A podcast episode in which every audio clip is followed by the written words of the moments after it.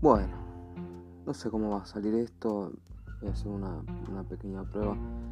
El problema más grande que encuentro con esta aplicación ahora es que solo puedo utilizar 30 segundos de música y no me gusta. Yo quiero hacer algo con canciones enteras. Como para poder ir disfrutándolo un poco. Eh, pero bueno, vamos a ver qué es lo que sale.